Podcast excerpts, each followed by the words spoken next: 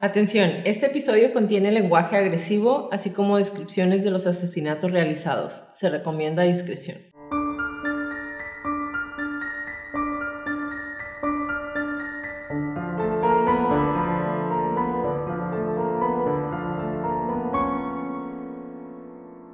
Hola a todos, bienvenidos a Crónicas de Crimen. Yo soy su host Jacqueline López y me acompaña como de costumbre Leti Mosqueda. Hi Leti. Hi Jackie.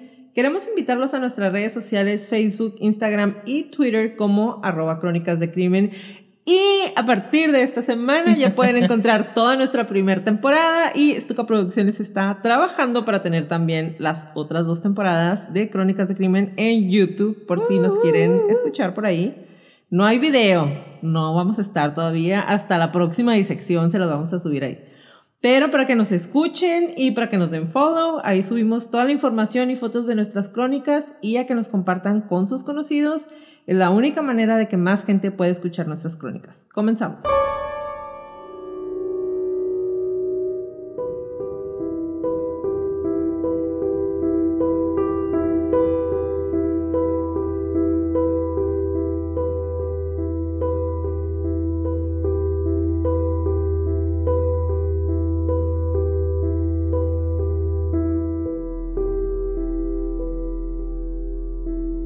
Las décadas de los 80 y 90 son recordadas en el área de Seattle-Tacoma, en Estados Unidos, por vivirse llenas de pánico entre una de las comunidades más abandonadas a su suerte. Decenas y decenas de prostitutas desaparecieron de las calles para no volver a verse nunca más. El asesino tenía un modus operandi bien establecido. Primero violaba a sus víctimas y después las estrangulaba con sus propias manos o con alguna ligadura, para después abandonar su cuerpo cerca del río Verde o Green River. El día de hoy les voy a narrar la crónica de los múltiples asesinatos perpetrados por uno de los asesinos en serie más prolíficos de Estados Unidos, Gary Ridgway, The Green River Killer.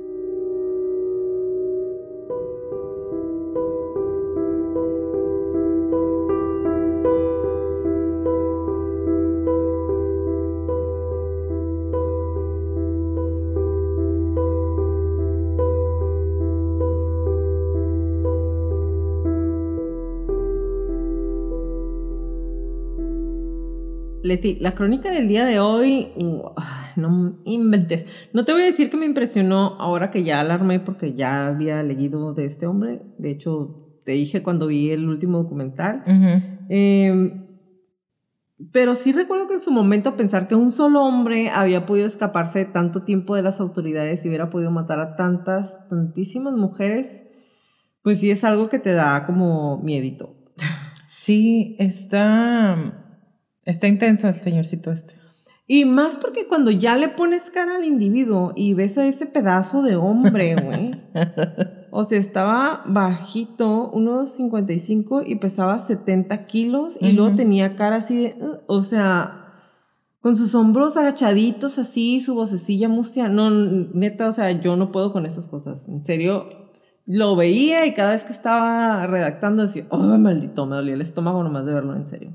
A mí se me hizo muy interesante todo el tiempo que logró escabullirse de las autoridades y, bueno, no les quiero adelantar mucho, pero muchas cosas de él para mí fueron como, what, what, what. Sí, muy interesante el señor este.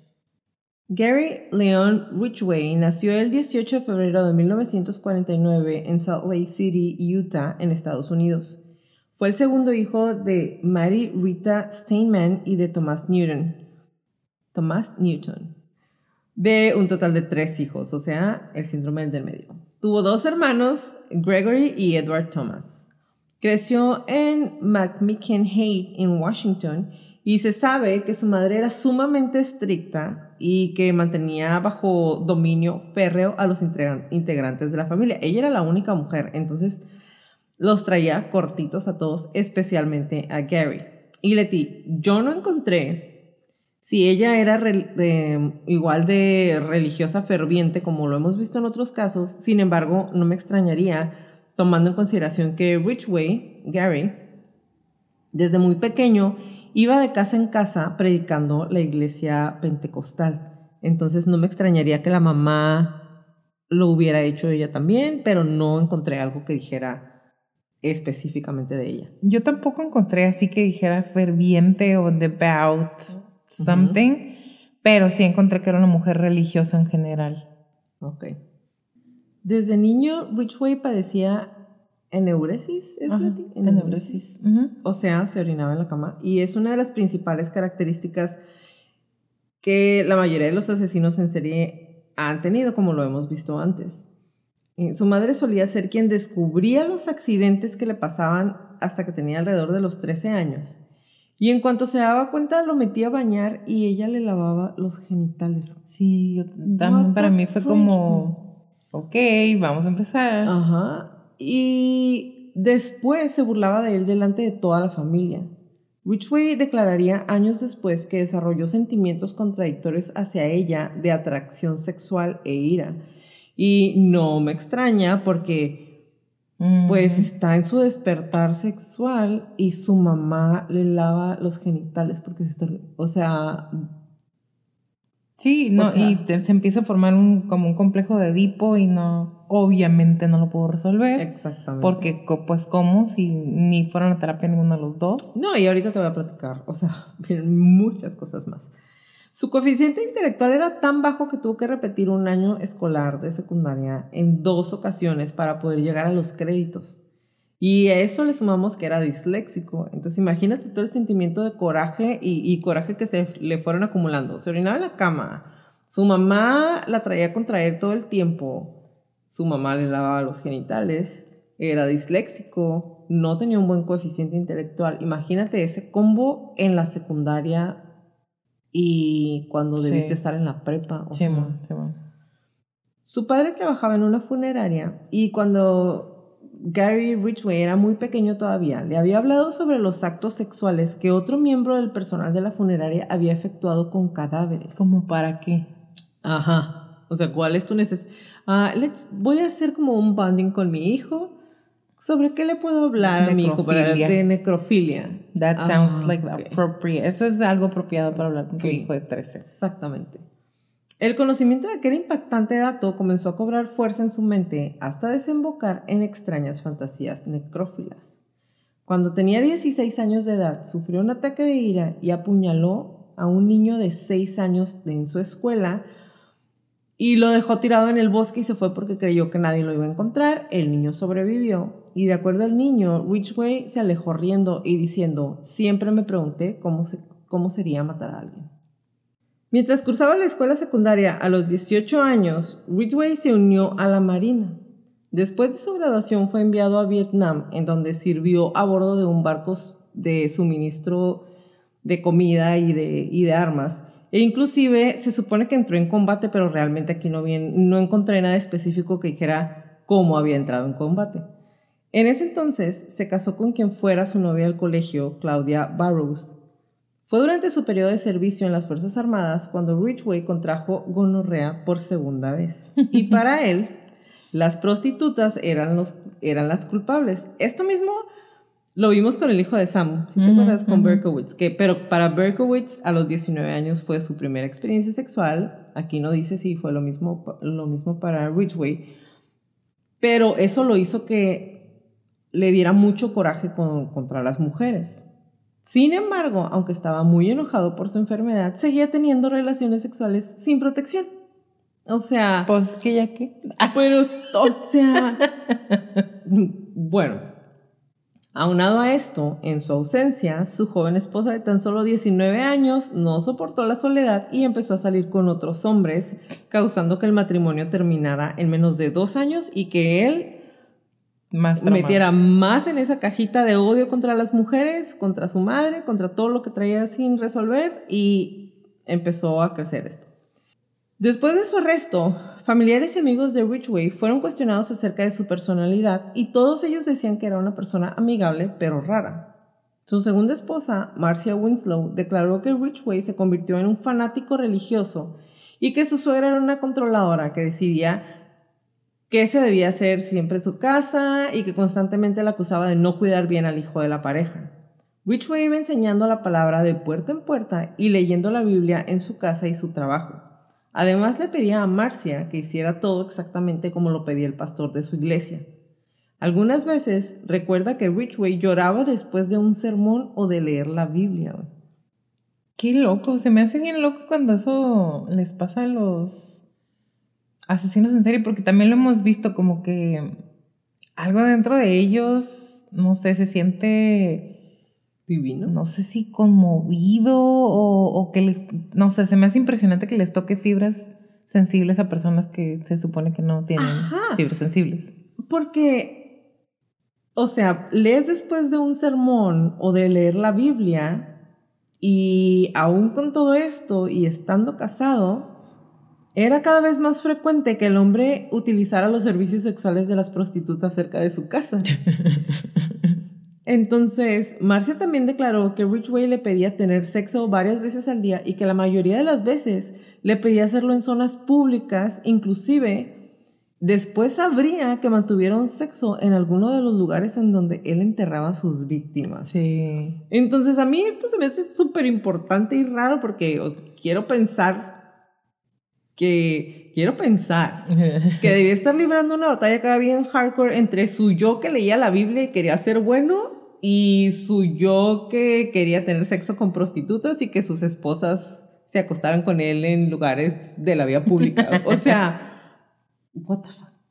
Y a todo esto, pues súmale que su madre seguía diciendo cómo tenía que llevar su vida, inclusive a las esposas. No manches. O sea- es que es, es, este. También esto ya lo hemos visto antes, o sea, es. No sé ni cómo decirlo para que no suene que estoy culpando de manera general, pero. O sea, este tipo de comportamiento de los padres, un- una ambivalencia entre no me importa Ajá. si y no te voy a dejar respirar, Ajá. puede hacer que te truene la tacha. Exactamente. Tras una cirugía que Marcia se realizó a finales de los 70 por problemas de sobrepeso, comenzó a atraer a muchos hombres. Y Ridgway no soportó esta situación y se divorciaron un poco tiempo después. Para esto, en 1975, ah, su esposa había tenido a su hijo de nombre Matthew, ¿no? Su apariencia buena onda y flaquita medía 1,55 y pesaba 70 kilos. Cuando- Mojado, ¿no? 70 kilos, 70 kilos soaking wet. o sea, dices tú, con, con lentes, su bigotito así de... ay, no quiero decir tiene groserías, ajá, tiene pero- cara de De silbido, güey. O sea, no sé, o sea, así como su carita de... no Tiene quiero- cara de ratón. No quiero decir groserías. Tiene cara de ratoncito, ¿sabes? Como, como Sí, de. O sea, mi, mi, mi, Ay, como un mousy person. Exactamente. Pues no encaja, todo esto no encaja con el típico perfil de un asesino peligroso. O sea, Kemper medía 1,97. metros O sea, no inventes, exactamente. Eh, Kuklinski medía 1,92. O sea, con- y luego ves a este hombre de 1,55 y piensas cómo fregados le hizo. Del size de mi mamá. Una cosita. Sus vecinos le recordaban por ser un hombre agradable a quien veían cortar leña y cuidar su jardín y que llevaba una vida aparentemente normal. Sin embargo, como ya lo vamos a ver más adelante, su cara reflejaba un odio exacerbado hacia las mujeres, una, una, algo perverso que desarrolló durante- durante su infancia y que cada vez pues se iba haciendo más grande hasta que, como dices tú, ya hizo catexia Sí. y empezó con su espiral. Sí, sí, sí. Sus primeros asesinatos los cometió entre 1982 y 83, fechas en las que la policía empezó a hallar cadáveres de mujeres en, distintas, en distintos parajes o distintas partes, concretamente cerca del río Green o Green River, como le conocen ahí, al sur de Seattle, de ahí su apodo de Green River Killer. Durante los siguientes años siguieron apareciendo cuerpos de mujeres violadas y estranguladas en esa área. El miedo se había instaurado, estaba ahí entre las prostitutas de la zona que alertaron a las autoridades de la presencia de un hombre. El hombre era Gary Ridgway, que acechaba en busca de una nueva presa. Y otra, y vamos a ver esto, lo mismo que nos ha pasado con diferentes asesinos en serie. Desde el inicio te dan las pistas para que sepas que es él y te va a ir apareciendo en el 83, en el 84, en el 86, en el 89, en el 90 y, güey, a pesar de que su nombre salía de una manera constante, constante, no con una ni con dos de las, de las chicas que fallecieron, con un montón de mujeres y él era como, ah, no pasa nada. Y la policía, güey, era de que no, pues no tenemos suficientes pruebas para detenerlo. Es, pues es que es mid-80s, early 90s y es, es, cuando estaba, ajá, justamente es cuando estábamos muy odiositos con, con la gente.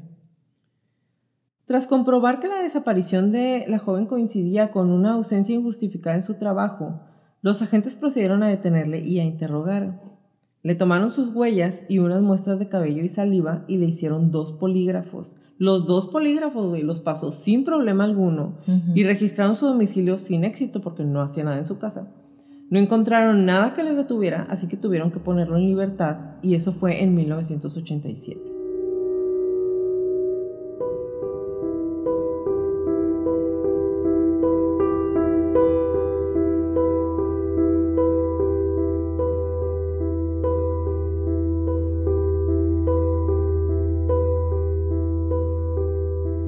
Las mujeres a las que Richway secuestraba cumplían un requisito o un perfil muy similar. Tenían entre 15 y 35 años, la mayoría eran trabajadoras sexuales y a las que vigilaba durante su camino al trabajo. Una vez que se subían a su carro, la mayoría de forma voluntaria, porque pues obviamente les iba a pagar, perdón. Hablaba una conversación y les mostraba gran interés por lo que ellas les preocupaba. O sea, hacía buen. Se hacía el más tarado, ¿no? Así es. Pero él decía que en el fondo él sabía que solamente quería llevarla a su carro y después matarla. Después conducía hasta un lugar apartado, las forzaba a mantener relaciones sexuales y terminaba por estrangularlas con el brazo o con algún tipo de soga o hilo de pescar. Para asesinarlas también utilizó cuerdas, camisetas o calcetines. ¿Por qué las estrangulaba? Lo hacía por la espalda porque así evitaba que las víctimas se pudieran defender y le dejaran cualquier tipo de herida o señal en el cuerpo. Una vez muertas, las arrojaba completamente desnudas al desierto y las tapaba con algo de vegetación. Buscaba las localizaciones cerca del río Green donde pudiera apilar los cadáveres para ver cómo se iban descomponiendo y mantener días después relaciones sexuales con ellos. Necrófilo. Y eso o sea, se lo debe a su papá. Ah, sí. O sea, no sé, ajá, no sé si es su papá, pero definitivamente lo que le dijo el papá sobre el compañerito de trabajo tan sí. interesante. Algunas de las mujeres las mató en su casa en ausencia de su esposa. Una de sus estrategias era llevar a la prostituta contratada al cuarto de su hijo Matthew Antes de lo cual, o sea, él ya le había enseñado una foto de su hijo, él era un hombre de familia, bien lindo, te voy a llevar. Y él, según sus declaraciones, dice que siempre le solicitaba a las chicas que fueran al baño antes de tener sexo. Les voy a decir por qué. No. Sabía por experiencia que las víctimas de estrangulación relajaban los esfínteres. Y voy a decirlo con sus palabras. Yo no quería que se cagaran. Esa era la principal razón para mandarlas al baño. Infeliz. Es un infeliz. O sea, una vez cometido el asesinato, Ridgway tomaba el cadáver de su víctima y generalmente de noche conducía en su camioneta hasta llegar a lugares apartados. Ridgway sabía que la víctima podía estar viva todavía, güey, por lo cual en muchos casos Ataba las piernas con ligas y vigilaba desde el espejo retrovisor para ver si no había señales de que la muchacha se hubiera despertado. Una vez que se alejaba de la ciudad, sacaba el cadáver y lo ponía fuera de la carretera y después subía al vehículo y lo estacionaba suficientemente lejos como para que si llegaba algún policía el cadáver no estuviera ahí luego luego. ¿Qué? Supervisaba que nadie lo estuviera viendo y caminaba a través de los bosques que rodeaban la carretera hasta donde previamente había dejado el cuerpo. O sea, lo dejaba, se iba y lo regresaba más tarde a, a terminar de acomodar ahí todo. Se metía con el cadáver en el bosque y lo depositaba lejos de la carretera.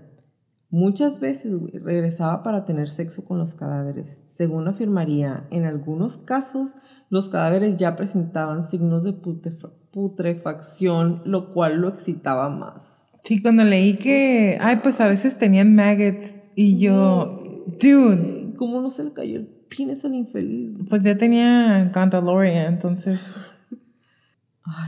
En su juicio declararía, parte de mi plan era el lugar en donde coloqué los cuerpos. Les quité la ropa y los objetos personales para no dejar evidencia de quiénes eran y que así resultara más difícil su identificación. Escuchen bien qué dijo.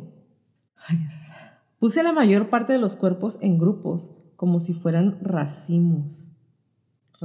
neta, eso me perturbó la cabeza, ¿ok? Hice esto porque deseé no perder de vista a todas las mujeres que maté tuvo el gusto de hacer un gran racimo alrededor del condado. Utilicé generalmente una señal para recordar a un racimo. Mi intención era crear racimos nuevos para no volver a los anteriores y no ser atrapado.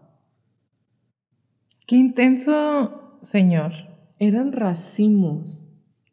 O sea, esa parte no me sorprende, pero siento feo, pero, o sea, obviamente, o sea, tú piensas en todas las mujeres que mató y es un miserable infeliz, pero cuando dijo eran racimos, no pude evitar pensar en flores, ¿sabes cómo? O sea, en verla, o sea, mm. eran como, yo, para mí cuando dijo racimos, pensé en ramos de flores, güey. Y si te pones a pensar, o sea, eran, eh, o sea, eran mujeres a lo que se hubieran dedicado. Unas eran porque estaban estudiando, otras porque la, o sea, la vida te va poniendo en situaciones que no, no puedes juzgar a una persona que se dedica a ello, ni si es por gusto ni si es por necesidad. Y él terminó con la vida de todas estas chicas, güey, y cuando estaba leyendo eso de eran como racimos, oh, o sea, sentí feo, pero sí son, pero dije, pinche miserable. Era tal su prudencia que cuando la víctima lo había rasguñado en medio del forcejeo, le cortaba las uñas antes de ir a dejar su cuerpo al bosque. de, ese de esa manera, si la policía encontraba el cadáver, pues no iba a encontrar nada debajo de las uñas. Otras veces colocaba evidencias falsas como colillas de cigarros o goma de mascar, siendo que él nunca fumó. Otro ejemplo memorable de estas estrategias encaminadas a que no lo descubrieran o a sembrar confusión fue cuando tomó la licencia de conducir de una de las víctimas y, la, dejó en el aeropuerto de SeaTac para dar la impresión de que la víctima se había ido de la localidad. El 15 de agosto de 1982, Robert Ainsworth, de 41 años, subió en su balsa de goma y comenzó su descenso hacia el sur por el río, por el Green River, hacia el borde exterior de los límites de la ciudad de Seattle. Era un viaje que ya había hecho muchas ocasiones, pero esta vez pues iba a ser diferente. Conforme avanzaba la deriva lentamente, río abajo, vio a un hombre calvo de edad mediana cerca de la orilla del río y a otro hombre más joven sentado en una camioneta. Ainsworth supuso que los hombres estaban pescando y le preguntó al primero si había pescado algo. El hombre le respondió que no. Poco después, el segundo se fue en la camioneta pickup y Ainsworth siguió flotando en el río. Momentos después se encontró rodeado por la muerte. Mientras miraba en las aguas claras, su mirada se encontró con unos ojos desorbitados.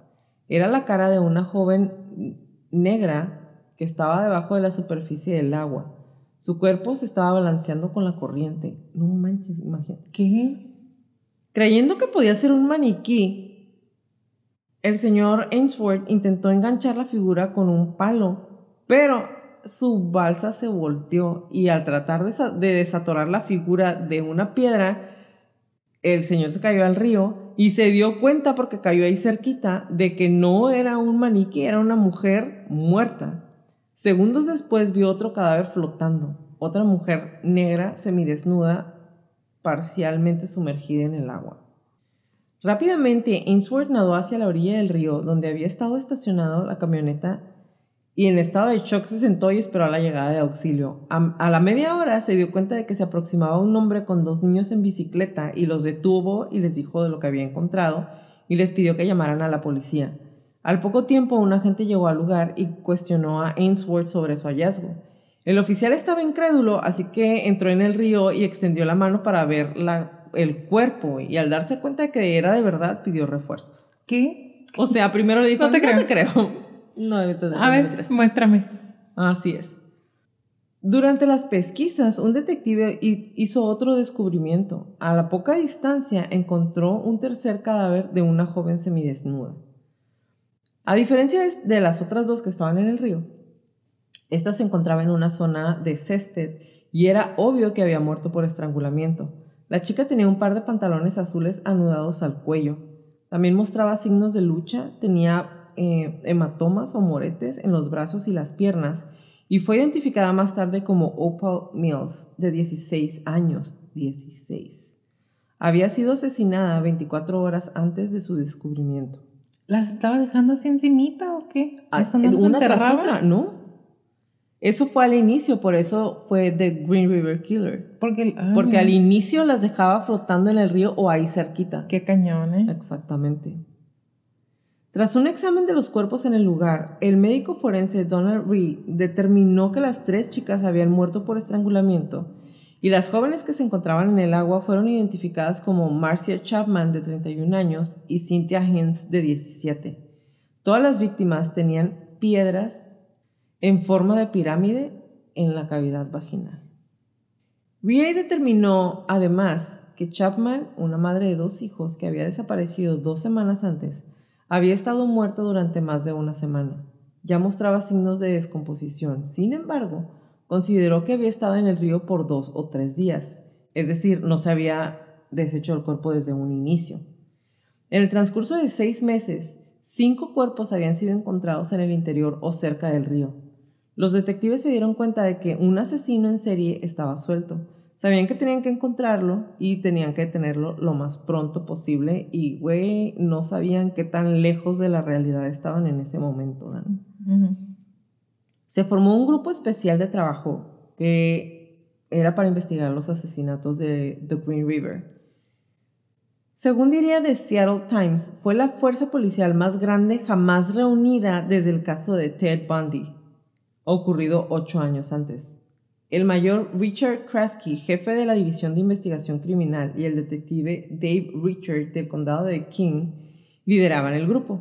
Se contó con la ayuda del perfilador del FBI John Douglas y del investigador Bob Keppel. O sea, traían acá Era lo ajá, como más peso pesado. Exactamente.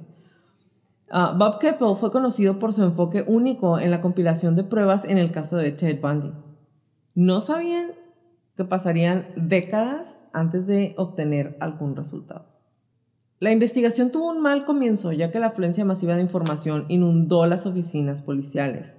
No tenían los recursos para procesar la cantidad cada vez mayor de datos y de pruebas y ni para filtrarlas. Entonces, em, de hecho, gran partida- cantidad de esa información se había perdido, se extravió, se pasó por algo. La situación llegó a tal punto que en un momento se contó con la ayuda de voluntarios, güey, para ayudar a la policía en la investigación en curso. Voluntarios. O sea, esta es una tendencia también cañona, 50, 60, 80, 90.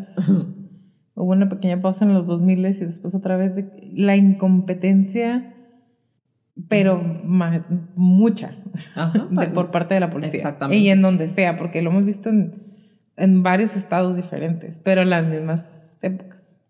Los detectives se enteraron de que muchas de las chicas asesinadas se conocían entre sí y compartían una historia similar vinculada a la prostitución. Por ello decidieron iniciar la búsqueda del asesino en el área donde las jóvenes eran habituales o donde vivían o donde estaban trabajando. Se llevaron a cabo cientos de entrevistas con muchas prostitutas que trabajaban en la calle principal de Seattle, que se extiende desde el sur de la calle 139 al sur de la calle 272. Los investigadores trataron de obtener información sobre las personas sospechosas que habían encontrado. Sin embargo, muchas de las chicas no querían hablar con la policía porque pues obviamente les tenían desconfianza. ¿Por qué? Porque la prostitución es ilegal en todo Estados Unidos excepto en Nevada, creo. Entonces pues no querían hablar con ella. Una de las prostitutas denunció que había sido violada por un hombre que podía tener conexión con los crímenes. Lo identificaron y lo detuvieron el 20 de agosto de 1982. La policía anunció que había arrestado al sospechoso principal de los asesinatos de Green River. Se llamaba Wayne Foster Melvin. Sin embargo, no pudieron encontrar ninguna evidencia de, que se le vinculara con los hechos. Entonces finalmente fue liberado y se reanudó la búsqueda del verdadero asesino. O sea, si ya lo encontramos, siempre no. No tengo pruebas, pero este es. Exactamente. Hubo otras prostitutas que presentaron informes a la policía que eran de especial interés para el grupo de trabajo. Las entrevistas con dos prostitutas hechas por separado indicaban que un hombre en una camioneta blanca azul las secuestró y trató de matarlas. Según el relato de Susan Whitman, de 21 años, un hombre de mediana edad solicitó sus servicios sexuales. Una vez que ella estaba en la camioneta, le apuntó con una pistola en la cabeza y salió hacia la carretera. La llevó a un camino apartado, apagó el motor y la violó de forma muy violenta. Tras la violación le permitió vestirse mientras se alejaba de ahí, con ella todavía en el vehículo. Mientras conducían, hizo referencia a los asesinatos recientes sin dejar de apuntarle a la chica en la cabeza. Temiendo por su vida, ella logró escapar en un semáforo. Whitman fue capaz de memorizar una parte de la matrícula de la camioneta antes de que el hombre se alejara. Un incidente similar le ocurrió a, Deborah Lorraine Estes, de 15 años, quien presentó una denuncia a finales de agosto del 82 relativa a una violación. Este le dijo a la policía que estaba caminando por la carretera cuando un hombre en una camioneta azul y blanca se le acercó y le ofreció un paseo. Ella aceptó y se subió en el vehículo. Para su asombro, el hombre sacó una pistola y le apuntó a la cabeza. Le obligó a darle sexo oral antes de liberarla en el bosque. Inmediatamente ella pues buscó ayuda y se fue a la policía. Al ver un patrón que podía estar relacionado con esos asesinatos para empezar el carro y luego la pistola en la cabeza, el grupo de trabajo decidió buscar la camioneta y al conductor. Esperaban que la información sobre el sospechoso los llevara a resolver el caso. En septiembre, un carnicero llamado Charles Clinton Clark fue detenido en su camioneta azul y blanco mientras conducía por la avenida principal de Seattle. Después de una verificación de antecedentes, se supo que Clark era dueño de dos pistolas. Los investigadores creían que Clark era el hombre que estaban buscando. Obtuvieron su foto de licencia de conducir y se lo mostraron a Whitmark y Estes. Las dos mujeres identificaron a Clark como su atacante. Clark fue arrestado, catearon su casa y después encontraron las dos pistolas mismas que supuestamente habían sido utilizadas en la agresión.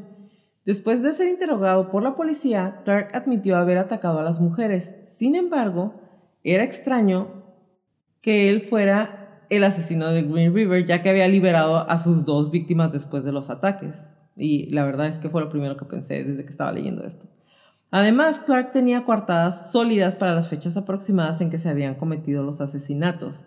Mientras Clark estaba detenido, dos chicas de 16 años de edad, Casey Ann Lee y Terry Renee Milgan, desaparecieron misteriosamente y ambas eran prostitutas. Sobre la base de una corazonada, así, I have a hunch, el detective Richard empezó a sospechar que uno de los voluntarios civiles que trabajaban con él en el caso podía ser un criminal. Un conductor de taxi de 44 años de edad se convirtió en el foco de la investigación. O sea, andaban para todos lados. No encontramos a nadie y tengo un presentimiento que va a ser este que nos está ayudando. Traigo un feeling en el estómago. O sea, y a partir de ahí le dieron contra el pobre hombre. El taxista parecía encajar en el perfil del asesino ideado por el agente del FBI, John Douglas. Dos semanas después, una chica de 19 años de edad, Mary Bridget Meehan, desapareció durante un paseo. Meehan tenía más de ocho meses de embarazo y estaba cerca del Western Six Motel. El motel era un lugar de trabajo para muchas de las prostitutas que fueron víctimas del asesino de Green River. Ya lo llamaban así en ese entonces. El taxista tuvo que ser liberado porque pues desapareció otra mujer. Durante la mayor parte del invierno del 82, los policías vigilaron los movimientos del conductor de taxi a pesar de que se había demostrado que no tenía nada que ver con los asesinatos de The Green River y con el tiempo se convirtió en el chivo expiatorio de la policía. O sea, ya sabían que no tenía nada que ver y hay que seguir gastando dinero en esto. Los agentes estaban desesperados porque no obtenían resultados y la opinión pública así como todos los medios exigían los resultados que no les estaban dando. Lo más sencillo era fabricar un culpable, así que Clark fue arrestado de nuevo por tener multas de tránsito sin pagar. Ay, por jaywalking, que usaste la calle. O sea, Los investigadores no tenían pruebas que lo vincularan con los asesinatos, pero lo exhibieron como el principal sospechoso. Imagínate, El 26 de septiembre de 1982, los restos putrefactos de una prostituta de 17 años de edad llamada Giselle Ann Loborn fueron descubiertos. Había desaparecido más de dos meses antes hasta que un ciclista encontró su cuerpo desnudo cerca de una de las casas abandonadas al sur del aeropuerto internacional del SeaTac. La habían estrangulado con un par de calcetines negros, y curiosamente en el momento de su desaparición ella era rubia. Sin embargo, cuando su cadáver fue descubierto, su cabello estaba teñido de negro. ¿Alguien se lo pintó ya muerta? Porque, o sea, cuando dijiste, o sea, empezaste a decirlo de rubia, dije, ah, pues para cuando encontraron el cadáver ya traía la raíz, pero teñido de negro. Who would do that? Aparentemente, Gary. Ese mismo día, Linda Jane Rule fue vista por última vez saliendo de la habitación del motel que compartía con su novio. La encontraron unos meses más tarde cerca del Hospital del Noroeste en Seattle, Washington. Originalmente, los detectives no consideraron su caso relacionado con los asesinatos de The Green River, porque para empezar, estaba, se estaba quedando con su novio en el hotel. Linda nació en algún momento de 1965 o 66 y poco se sabe de su infancia, pero comenzó a tener problemas después de que sus padres se divorciaron. Más tarde abandonó la escuela y se involucró con las drogas. Linda estaba planeando casarse con su novio cuando se perdió. Rebecca Marrero, o Becky, desapareció el 3 de diciembre de 1982. Tenía 20 años de edad. Sus restos tardarían 28 años en ser encontrados en un barranco en Auburn, cerca de donde se había encontrado a otra víctima. 28, 28 años. El 30 de abril de 1983, el novio de Mary M. Malvar la vio hablando con un cliente potencial en una camioneta de color oscuro. El chico declararía que vio a Malvar entrar en el vehículo antes de que se alejara a toda velocidad. Malvar y el desconocido parecían estar enfrascados en una discusión. Desconfiando del conductor, el novio lo siguió y al poco tiempo la camioneta con su novia desapareció cuando el chico tuvo que detenerse en un semáforo. Fue la última vez que, no, que vio a su novia. Más tarde, notificó a la policía de la desaparición de Malvar. Menos de una semana después del incidente, él junto con el padre y el hermano de Malvar vio la camioneta sospechosa cerca del lugar donde la había visto, donde la había perdido de vista. Los tres siguieron al vehículo hasta una casa ubicada en la calle Sur 348 y desde ahí llamó a la policía. Un agente acudió a la casa y habló con el propietario, que no era otra persona que Gary Ridgway, quien negó haber visto alguna vez a Malvar. Satisfecho, el policía salió de la casa y no llevó el, asunto más lejos. Pues ya estaba satisfecho. ¿Qué, ¿Qué iba a hacer? No entiendo por qué quedó satisfecho, pero o sea, mi novia se perdió, no la hemos encontrado. Aquí está el, Aquí está la camioneta, este es. ¿Usted fue? No. Ah, no, ya me dijo que no. Ya estuvo. no entiendo. Una camioneta similar a la de Ridgway también estuvo involucrada en la desaparición de una joven prostituta llamada Kimi Kai Pistor. Su proxeneta la vio subir a un pickup color verde oscuro y describió al conductor como un hombre con la cara picada de viruela Vio cómo los dos se marcharon y nunca volvió a verla. Más tarde informó a la policía, pero la información relativa a la desaparición de Pistor y del caso de Malvar nunca fueron interrelacionados. Creo que aquí es todavía cuando no, este, no se compartían información across the counties. Pero están en el mismo lugar. Bueno, sí, pues, pero sí, no es... Están en el mismo ¿Es el mismo departamento de policía? Ajá. Bueno, yo les quería ayudar. En la primavera de 1983, la investigación sobre el asesino de Green River y los asesinatos relacionados se estaban derrumbando.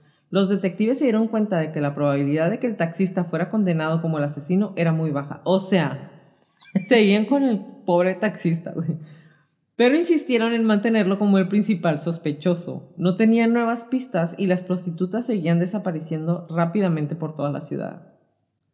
O sea, y ellos atrás del taxista gastando recursos. Pero cuando fueron a la casa de Gary, no, yo no soy. Ah, dijo que no. Bye. Pues ya con eso, ¿quién mentiría? Oh, a finales de abril, Bob Keppel pasó tres semanas organizando toda la información disponible relativa a los asesinatos. Al término de su análisis, se elaboró un informe para el sheriff del condado de King, Vernon Thomas. Para consternación del grupo de investigadores, el informe fue muy crítico hacia su deficiente labor. De acuerdo con Keppel, era necesario realizar muchos cambios. Obviamente, para empezar, dejar de seguir al pobre taxista. El informe mostraba que la mayoría de los datos, incluidas las pruebas, los archivos y testimonios relacionados con los crímenes, estaban en total desorden. Lo primero que se necesitaba era una completa reorganización y la clasificación exacta de todos los datos. Como dices tú, o sea, realmente en aquel entonces tal vez no era todo tan rápido como ahorita, pero y sin ganas menos, pero... Y tal vez, lo que voy a decir tal vez no sea cierto, pero desde este punto de vista tan cómodo aquí en mi sillón, estamos hablando de prostitutas. es justo lo que te iba a decir. Y otra vez, no sabemos las razones, si es por gusto, si no, como sea. No deja de ser un ser humano, no dejan de ser mujeres. Y en Estados Unidos, bueno, en todas partes del mundo, la neta en esa época, principios de los ochentas, mujeres, prostitutas, algunas de ellas afroamericanas, ¿tú crees realmente que les importaba? No, claro que no. Pues estamos hablando de la misma época del del Dahmer y él se salió con la suya porque se iba sobre las minorías también y él vivía en un lugar de minorías donde ya había un alto índice de violencia, entonces él pasaba casi invisible. Exactamente. Después de, que se reorganizaran, decía que necesitaba, había que establecer similitudes y diferencias entre los casos para encontrar puntos en común y con ello posiblemente la conexión de los asesinatos con uno o más sospechosos. Pero una investigación exitosa y completa costaría al condado por mucho más tiempo y dinero de lo que se pensaba. Además, las víctimas eran prostitutas y por eso parecía no importarles demasiado a la gente, como lo acabo de mencionar. La cantidad de dinero necesaria para poner en práctica las sugerencias de Kepo superaría con mucho el estimado de 2 millones de dólares. Imagínate para ese entonces cuánto era. O sea, y pues por eso todo quedó ahí estancado. El 8 de mayo de 1983 se descubrió otro cadáver que fue identificado como el de Carol Ann Christensen de 21 años. Sus restos fueron encontrados por un recolector de setas o de hongos en una zona boscosa cerca del Maple, Valley. Christensen tenía la cabeza cubierta por una bolsa de papel marrón. Cuando se retiró, se dieron cuenta que había un pez cuidadoso, cuidadosamente colocado en la parte superior de su cuello. Un pez, güey. ¿Encima? Ajá, había otro pez sobre el pecho izquierdo y una botella entre sus piernas. Sus manos estaban cruzadas sobre su estómago y había carne molida en la parte superior de su mano izquierda. What the fuck? Un examen más detallado reveló que había sido estrangulada con un cable y curiosamente también mostraba signos de haber estado en el agua en algún momento, aunque el río estaba a varios kilómetros de distancia. El grupo de trabajo especuló que era otra víctima del asesino de The Green River. El 9 de junio de 1983, Tammy Charlene Lyles fue vista por última vez en Seattle. Sus restos fueron encontrados casi dos años después en el sur de Portland, Oregon. Su cadáver estaba cerca de los restos de Angela Girdner y Shirley Sherrill y Denise Bush. Eran un racimo. ¿Pero por qué? Ah, sí, sí. Apenas te iba a decir, pero así como so far away from each other. Estaban, las estaba acomodando como en diferentes secciones alrededor del río, pero en diferentes secciones. No, algunas ya, después de un tiempo, dejó de dejarlas cerca del río. Pero como todas las iniciales fueron, fueron encontradas ahí, ah, por eso se quedó con el apodo. Pero ya después eh, estaban lejos del río. Pero las seguía dejando en racimos. En donde estuvieran. Ay, no, perro. Feliz. En junio, los restos no identificados de una mujer blanca de entre 17 y 19 años de edad fueron encontrados en la carretera de Tualatin y el 25 de julio, Tina Marie Thompson fue vista por última vez cerca de la carretera Pacific South. Sus restos fueron encontrados nueve meses más tarde cerca de una intersección en la autopista 18 y la carretera interestatal 90. Para que se den una idea de todo esto, les voy a poner un mapa de por dónde anduvo. Les voy a dejar el mapa gigante para que sepan todos los lugares en donde descubrieron mujeres. Su cadáver se hallaba cerca de otras dos víctimas. El 11 de agosto, el cuerpo de la desaparecida Chandalia Summers fue descubierto cerca del aeropuerto de SeaTac. Un día después, los restos de otro cuerpo que permaneció sin identificar fueron encontrados al norte del aeropuerto. El 12 de agosto de 1983, una joven rebelde que se dedicaba a la prostitución llamada Patricia Ann LeBlanc se escapó de una salida en grupo en el centro de Seattle de 1983. Había tenido arrestos y problemas con su familia. Después de esa fecha nunca se volvió a ver y sus restos nunca fueron encontrados. El 18 de septiembre se encontraron más cadáveres. Uno era el de Dolores Laverne Williams, de 17 años, que había desaparecido el 8 de marzo. Sus restos fueron descubiertos en el Star Lake, ese mismo día, el cadáver de Gail Lynn Matthews, de 23 años, se descubrió también en Star Lake. Durante los siguientes meses, los cadáveres de cinco mujeres más fueron descubiertos. El 15 de octubre, los restos óseos de Yvonne Shelley Antosh, que fue vista el 31 de mayo por última vez, fueron encontrados cerca de South Creek en Auburn Back Diamond. Era una de las pocas víctimas que tenía una denuncia de persona desaparecida. Y esto también yo creo que es muy importante. Mm. Y él lo dijo en el momento de su detención, ¿no? Yo sabía que si mataba prostitutas, nadie las iba a estar buscando. Y esto es muy cierto, realmente casi ninguna de las chicas que había desaparecido tenía un reporte de desaparición por parte de algún familiar. Si al caso, alguna de las compañeras se habían dado cuenta, ya no está viniendo, pero no hacían la denuncia a la policía, porque otra vez la prostitución es ilegal en Estados Unidos. Entonces, cómo iban a ir a decir exactamente. Doce días más tarde, el 27 de octubre, se encontró el esqueleto parcialmente enterrado de Constance Elizabeth Naon en una zona al sur del aeropuerto de SeaTac. Los investigadores suponían que había más cuerpos en esa zona, por lo que decidieron llevar a cabo una búsqueda con la ayuda de un grupo de adolescentes exploradores pertenecientes a los Boy Scouts. Ahí está tu seriedad. Es todo lo que tengo para decir. O sea, no inventes. Patricia Ann, Osborne fue vista por última vez caminando a lo largo de un tramo de North Aurora el 28 de octubre de 1983. Había dejado a su novio en un motel y se dirigía a un restaurante cercano. Osborne usaba drogas y había sido arrestada, arrestada por prostitución. A los 17 años se fue de su casa y se mudó, se mudó a Seattle, pero siempre se mantuvo en contacto con su madre, acudiendo a sus fiestas y cumpleaños. Su madre recibió llamadas regulares hasta septiembre de 1983 y su cadáver nunca fue encontrado. El 29 de octubre, durante una revisión de los terrenos baldíos que rodean el aeropuerto, uno de los exploradores encontró un esqueleto cubierto con basura debajo de unos arbustos. Los restos fueron identificados más tarde como pertenecientes a Kelly Marie Ware, de 22 años uno de los exploradores, estamos hablando de que eran los exploradores también, eran adolescentes, imagínate el trauma que les dejaron a los chamacos. El 13 de noviembre, tras una extensa búsqueda en varios lotes que rodeaban la zona situada al sur de SeaTac, se hallaron los restos en descomposición de Mary Bridget Meehan, desaparecida semanas atrás, quien estaba embarazada, si recuerdan, mm. tenía más de ocho meses. Meehan fue la última víctima atribuida al asesino, que fue enterrada en su totalidad. Varios elementos extraños se encontraron en el cuerpo, incluyendo dos pequeñas piezas de plástico, un mechón de cabello cerca del pubis, un parche de piel adherido al cráneo con fibras en él, tres pequeños huesos, dos lápices amarillos utilizados hasta la mitad y un tubo de plástico transparente. ¿Pero los tenía como justo a un lado de ella o estaba, were they on her? O sea, en su ropa. Pues el mechón de cabello estaba cerca del pubis. Pero lo demás. El parche, de, el parche de piel estaba adherido al cráneo con fibras. Sí, sí, eso sí, pero lo del el plástico, los lápices y...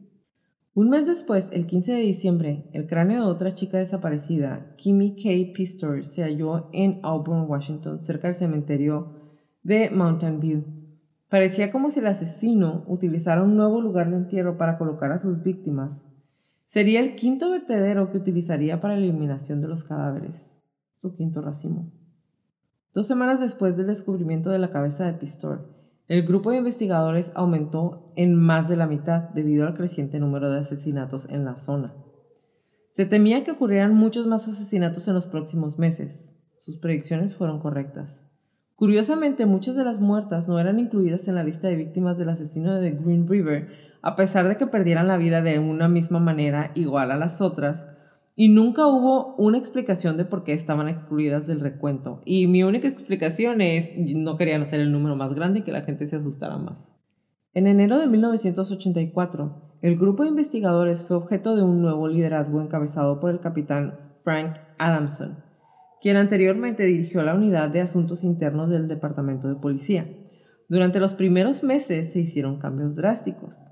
Lo primero fue trasladar la sede del grupo de trabajo al distrito electoral del condado de Burien, que estaba cerca del aeropuerto donde estaban ocurriendo los crímenes. Que digo, no sabemos si los crímenes están ocurriendo ahí o en cualquier lugar y simplemente ahí iba a tirarlos. Siguiendo con el consejo de Bob Keppel, Adamson dividió las distintas tareas. Creía que este método facilitaría una organización más completa y la estructuración y sistematización de las enormes cantidades de información que tenían. 22 agentes de policía también fueron asignados a la escuadra proactiva del grupo de trabajo que desarrolló nuevas estrategias para supervisar las actividades de prostitutas en la zona y cualquier evento inusual.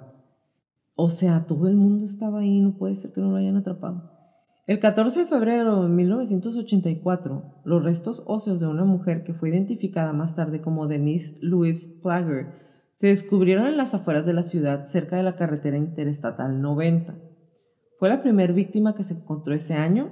Pues en febrero. Pero no la última. Durante los siguientes dos meses se hallarían nueve cadáveres más. El asesino parecía tener muchos lugares en donde se deshacía de los cuerpos y con la excepción de Mihan, los cadáveres se encontraban parcialmente enterrados, cubiertos con basura o disimulados entre el follaje. Así fue hallada Cheryl Lee Wims, de 18 años. La mayoría de las mujeres habían sido encontradas cerca del borde de las carreteras, en las áreas circundantes a algunos basureros. Así, ese fue el caso de Elisa Lorraine Yates, de 26 años. El perfilador del FBI, John Douglas, llegó a la conclusión de que los cuerpos eran abandonados en esas zonas debido a que el asesino pensaba en ellas como basura humana. Mm. Ese fue el caso de Debbie May Abernathy, de 26 años. Ya sé que es mucha explicación y son o sea, pero son, simplemente en su declaración aceptó que mató a 71 y luego menos y luego más, pero en realidad se cree que el hombre pudo haber matado hasta 200 mujeres. Sí, fueron más o menos las cifras que yo encontré. 1.55, me idea 1.55. Pero también está agarrando puro, puros venaditos, o sea, puras morras chiquitas. Todas, las, las chicas se ven chiquitas en las fotos. Otra víctima hallada en esas semanas fue Alma Ann Smith, de 22 años. En ese lapso se halló a otras víctimas que nunca pudieron ser identificadas. La mayoría de las chicas tenían en común un historial de prostitución. Mary Exeta West tenía 16 años y estaba embarazada de dos meses en el momento de su desaparición. En algún momento de su vida comenzó a dedicarse a la prostitución. El 6 de febrero del 84 fue vista por última vez en la avenida Rainier en Seattle, Washington. Sus restos fueron encontrados un año y medio más tarde en Seward Park. Un importante descubrimiento se hizo en abril cuando los restos óseos de algunas de las víctimas fueron encontrados. Se hallaron huellas de zapatos cerca de los cadáveres, probablemente pertenecientes al asesino. Fue una evidencia clave que podía conectar al asesino con sus víctimas, pero pasarían muchísimos años antes de que esto pasara. A mediados de abril, una psíquica llamada Barbara Kubik Pattern tuvo la visión de que el cuerpo de otra mujer se encontraba cerca de la carretera interestatal 90. Avisó a la policía, pero como era psíquica, no le hicieron caso. Y entonces ella decidió tomar el asunto en sus propias manos y ella y su hija se pusieron a buscar el cadáver. Y así encontraron otro cuerpo. Después del descubrimiento, las dos mujeres se dirigieron a una zona donde había patrullas y cuando le dijeron a los oficiales su descubrimiento, les pidieron que se largaran y les dijeron que iban a ser detenidas por obstrucción a la justicia. Digo, probablemente sí estaba de alguna manera entorpeciendo, pero... Pero ellos no le habían eh, hecho caso. Pues sí, pues no puedes hacerle caso a una psíquica. Nada más en la de Miriam. Enfurecida, Kubik Pattern informó a los periodistas sobre su descubrimiento y los agentes no tuvieron más remedio que acercarse con ella a preguntarle dónde estaba la muerta y le pidieron que les mostrara el cadáver. Y solo así la policía se enfrentó con el macabro hallazgo, o sea, no querían ir a buscar. Los a lo mejor ya estaban traumados. Pues sí, pero los restos en avanzado estado de descomposición pertenecían a Amina Ahishaf, de 36 años. Había sido vista por última vez el 7 de julio del 82, o sea, tenía ya casi dos años ahí. Ahishaf no, no encajaba en el perfil de las otras víctimas, era de una edad mayor y se trataba de una camarera, no de una prostituta. Tenía una relación estable en el momento de, su desaparición y era madre de dos hijos. Entonces no sabían qué onda con ella. Mm. El 26 de mayo, dos niños que jugaban en Jovita Road, en el condado de Pierce, se sorprendieron cuando se tropezaron con un esqueleto. Los niños. Tras un examen médico, se descubrió que los restos eran de Colleen René Brookham, de 15 años de edad. Los investigadores todavía no tenían nuevas pistas sobre la identidad del asesino. Después de casi tres años, la matanza criminal continuaba y tras el descubrimiento de Brookman, a la serie de asesinatos pareció disminuir. En agosto de 1984, los investigadores bien inocentes creían que su oportunidad de cerrar el caso había llegado cuando Henry Lee Lucas y Otis Toole confesaron ser los autores de los asesinatos de The Green River Killer mientras estaban en prisión, pero después, después de entrevistarlos muchas veces, se determinó que las confesiones eran mentiras. ¿Por qué? ¿Qué, qué, ganan? no. Bizarro. Los asesinatos se siguieron sucediendo durante muchos años, a veces con más frecuencia y otras más espaciadas. Los espacios fueron sobre todo más grandes a partir de 1988 y les voy a platicar por qué. En esa época, Gary estuvo casado con Judith Mawson. Parece ser que Ridgway sintió menos ganas de matar mientras estuvieron juntos. Judith encontró en él la pareja perfecta. Él le propuso matrimonio, remodeló su casa, le colocó una alfombra nueva y Judith quedó encantada con la madre de Ridgway. O sea, la mujer tenía que estar dañada también. Ella se convirtió en su tercera esposa y las cosas marcharon muy bien por años para ellos. Pese a los esfuerzos de los investigadores, no conseguían dar con el asesino de The Green River, hasta que el sheriff Dave Richard estuvo al mando en el caso desde 1982 y decidió utilizar en el 2001 una tecnología novedosa. Se trataba de la prueba de ADN. El agente estaba convencido que el reexaminar las evidencias recogidas años atrás darían con el asesino en serie. Wow. Hasta aquí empieza a tener sentido un poco los planes, pero ya estamos en el 2001. Eso es lo que me hace sentido. o sea, eso fue en el 2001 él decidió esto, pero ahorita voy a seguir apenas vamos a pasar al 84. estamos en el 80 y something y nothing makes sense. No. O sea, ay no, me, me sorprende y no, no me, ¿cómo es? No me lo esperaba, pero no me sorprende.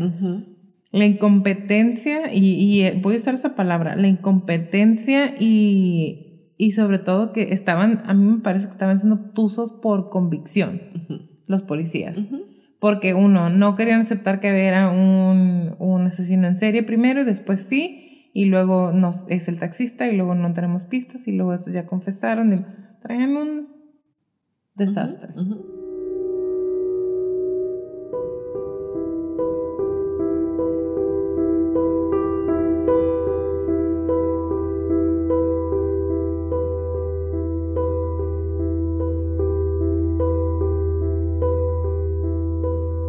Pese al constante hallazgo de cadáveres, el caso se había enfriado y no existían posibles sospechosos que pudieran estar relacionados con cualquiera de los asesinatos, de los mil asesinatos que llevamos. en el invierno aparecieron los restos de Mary Exeta West, hallados en una zona boscosa en Seward Park, en Seattle, y la presión aumentó hacia el grupo de investigadores por su incapacidad para capturar al asesino después de más de tres años de continuos crímenes. Y yo creo que ya cuando aparecía un cadáver en algún lugar, ya sabían que de menos iban a encontrar otros tres ahí alrededor. Pues es que ya era el modus operandi. Nadie nunca se sentó a, ay, vamos a poner a gente a vigilar en lugares estratégicos. Sí, estaba vigilando al taxista. El de... Ay, no, ya, basta.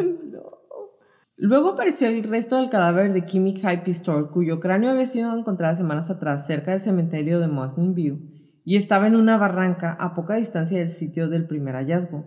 Junto con ella encontraron a una mujer blanca no identificada cuya edad se calculó entre 14 y 19 años. El aspecto inusual fue que los restos de Pistol, primero la cabeza y luego el cuerpo, habían sido encontrados en lugares diferentes. Pero después pensaron que era posible que un animal hubiera arrastrado la cabeza en algún momento después de la muerte. Sin embargo, no existían indicios de que esto hubiera ocurrido, es decir, no había señales de que un animal hubiera estado mordiendo la cabeza o... No había señales de nada, son tres años y no tenían nada. Amiga, yo solo estoy leyendo lo que dicen aquí. En febrero de 1986, el grupo de trabajo de The Green River pareció obtener el descanso que había estado esperando que ya sabemos que no es cierto. Un hombre descrito por los investigadores como una persona de interés fue llevado a la comisaría de policía. El evento recibió gran atención de los medios.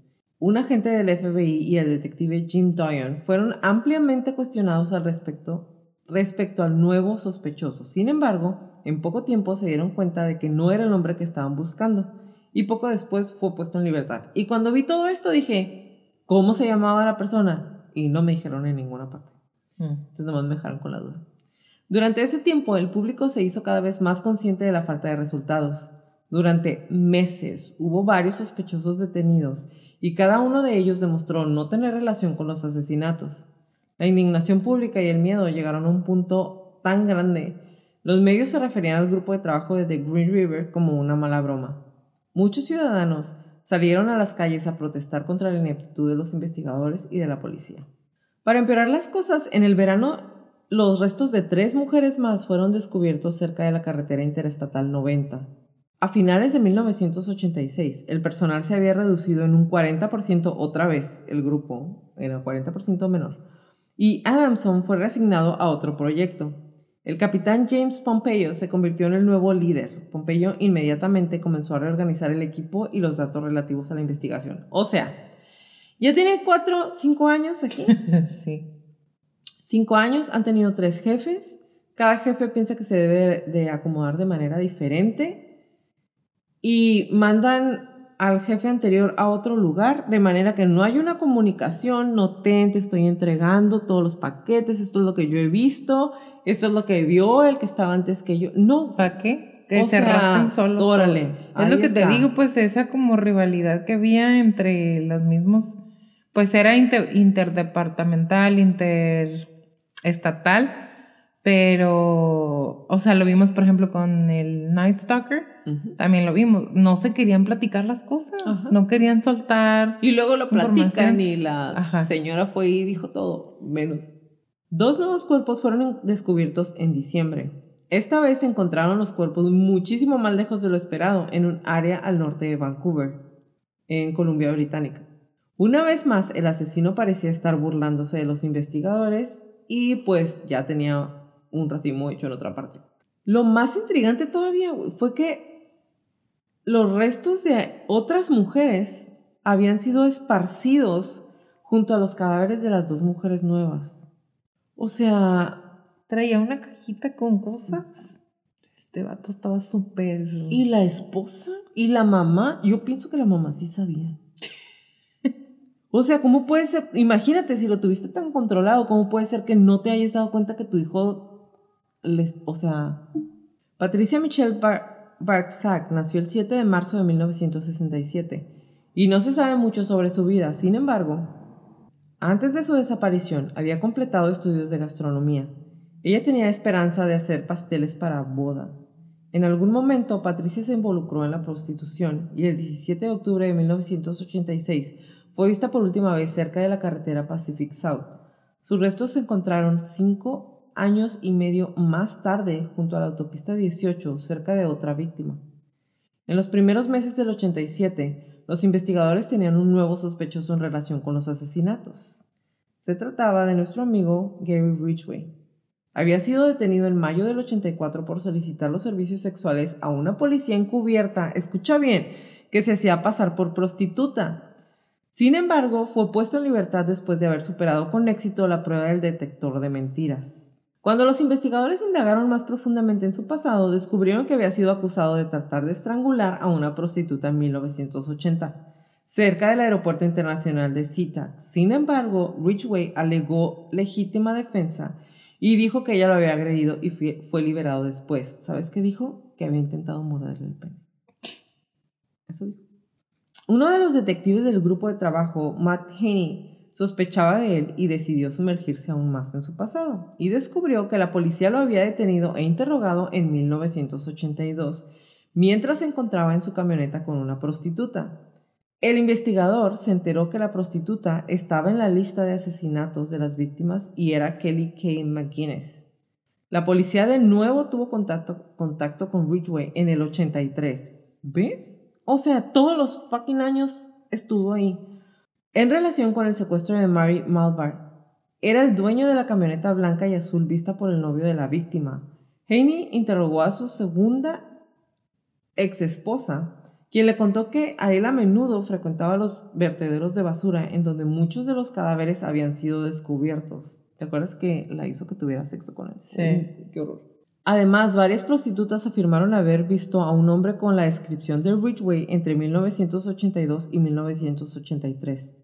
Él trabajaba como pintor de camiones y había faltado o pedido permiso en su trabajo en todas las fechas que alguna víctima había desaparecido. No manches. Estamos hablando de que esto es en el 87. En el 87 ya tienen esa información de él. El 8 de abril de 1987, la policía obtuvo una orden judicial y registraron la casa del sospechoso. Según el Seattle Times, la policía también tomó muestras corporales para que pudieran compararse con las encontradas en algunas víctimas. Eran cabellos y saliva. Sin embargo, no había pruebas suficientes para arrestarlo y fue liberado de la custodia policial. En ese momento, el sospechoso fue identificado públicamente como Gary Ridgway. Unas semanas después de la liberación de Ridgway, el capitán Pompeyo murió de un ataque al corazón relacionado con un accidente de buceo. El hecho, esto que pasó, se hizo todo un show porque se le dio un tinte súper sensacionalista por la prensa. De hecho, llegaron a decir que el asesino de The Green River era en realidad un agente de policía que había matado a Pompeyo sin importar el hecho de que no había absolutamente ninguna prueba que justificara esa hipótesis. ¿Qué? o sea, what?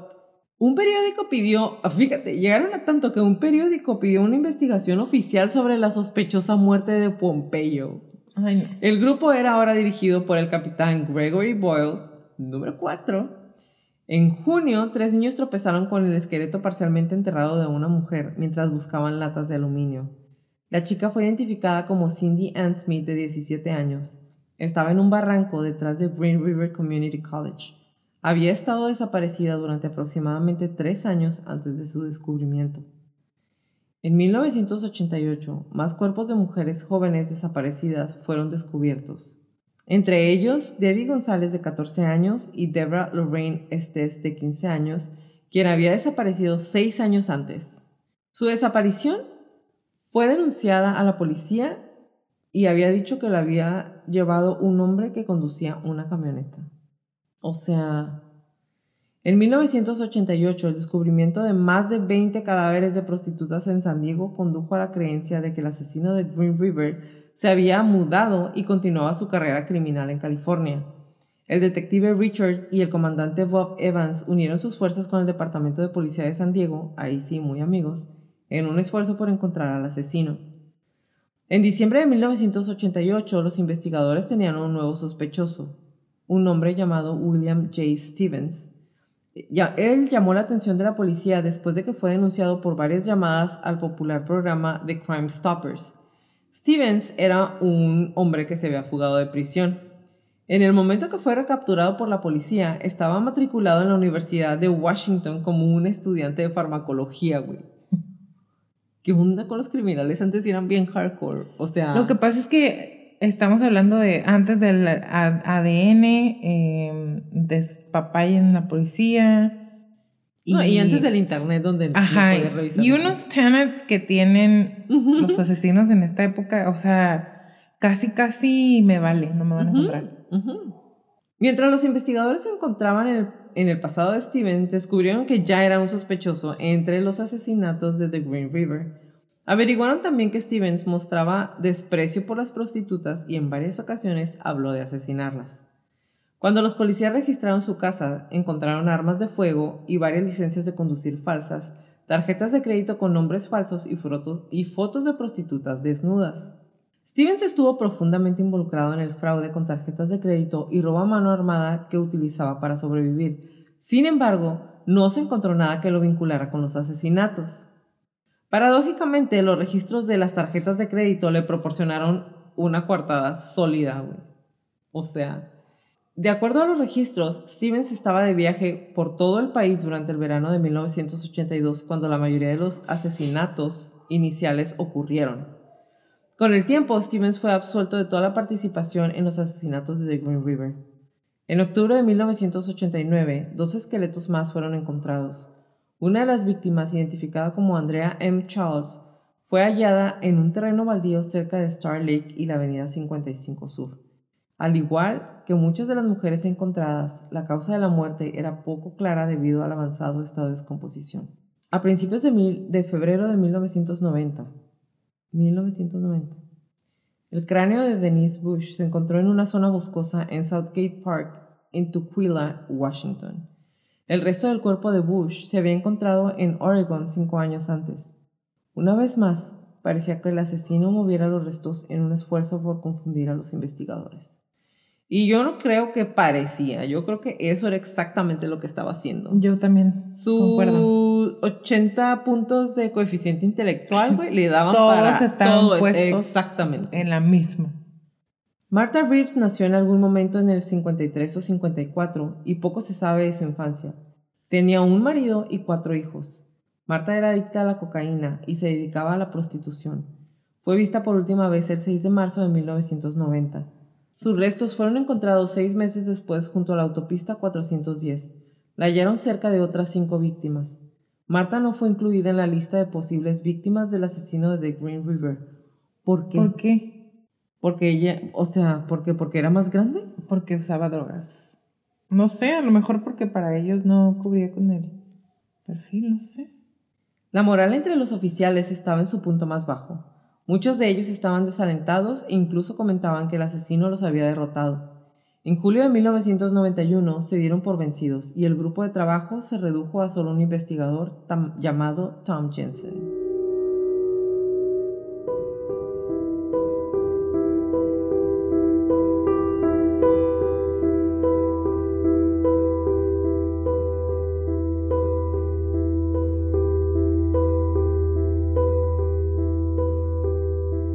Episodio es editado por Stuka Producciones. Si necesitas trabajo de edición de audio y video, Stuka Producciones puede ayudarte. Búscalos en Instagram y Facebook como Stuka Producciones. Stuka es S-Z-T-U-K-A Producciones.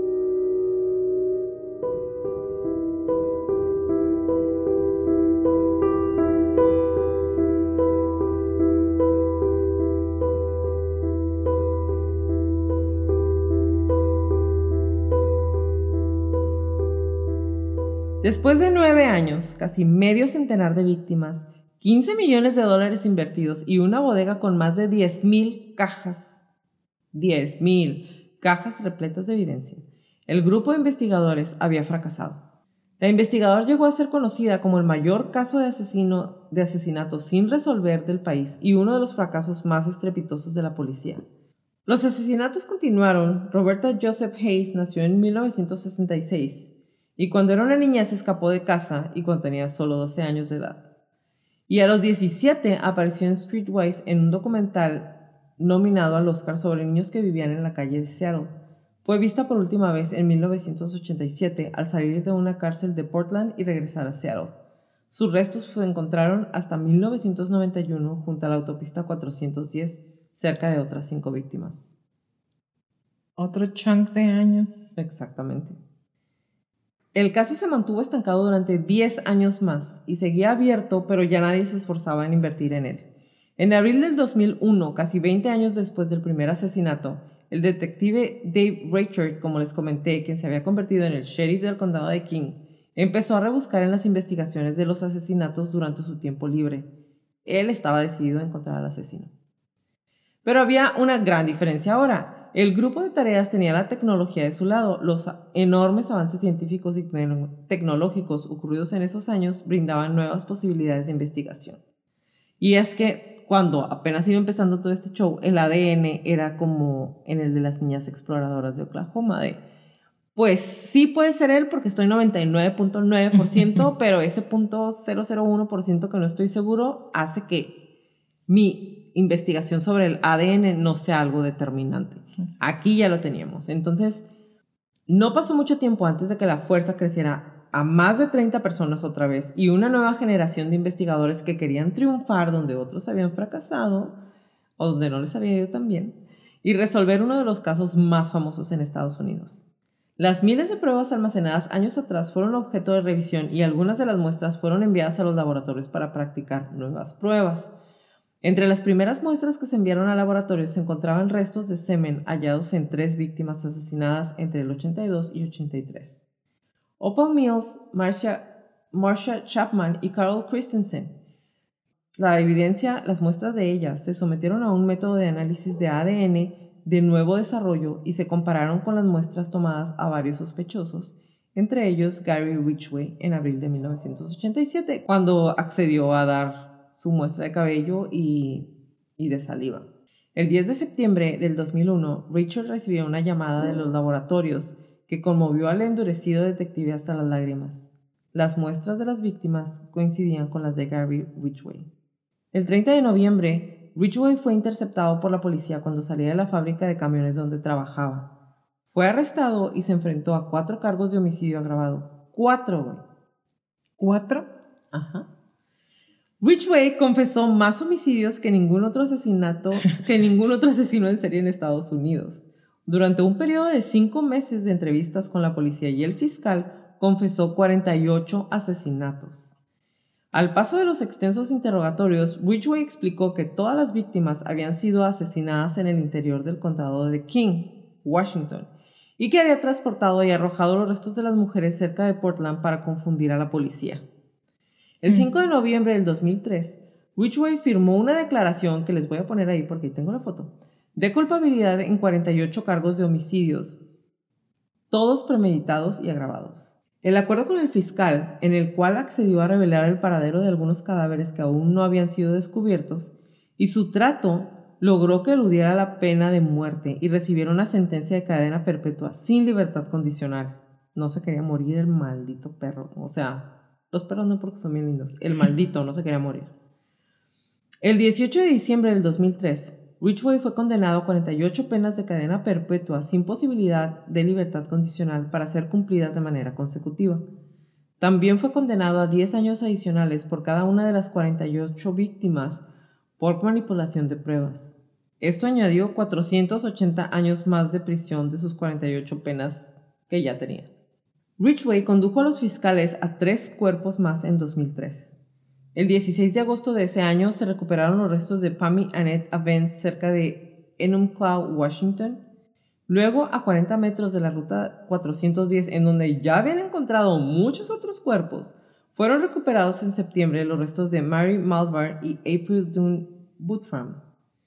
El 23 de noviembre del 2005, en una zona boscosa cerca de la autopista 18, al suroeste de Seattle, un excursionista encontró el cráneo de Tracy Ann Winston, quien tenía 19 años cuando desapareció en el, desapareció en el 83.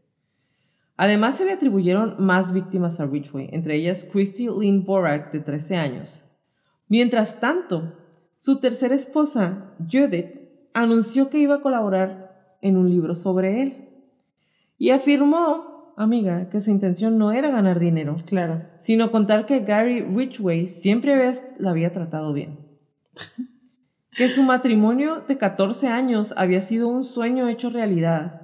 Él sabía cómo ser romántico y pasaron mucho tiempo juntos. Él era un buen proveedor y se mostraba sensible a sus necesidades. Es que eso es lo que está muy interesante. Ahorita te voy a decir más, pero es, esto es precisamente lo que hace este señorcito tan, tan interesante. Una vez que estuvo en prisión, le escribió muchas cartas pidiéndole disculpas a Judith. ¿Ves? Es una buena persona al final, muy en el fondo. Güey, porque aquí dice que en comparación con los otros hombres con quienes había estado involucrada, porque se había casado previamente con un hombre que era bisexual y no le había dicho, Ridgway pues era su héroe.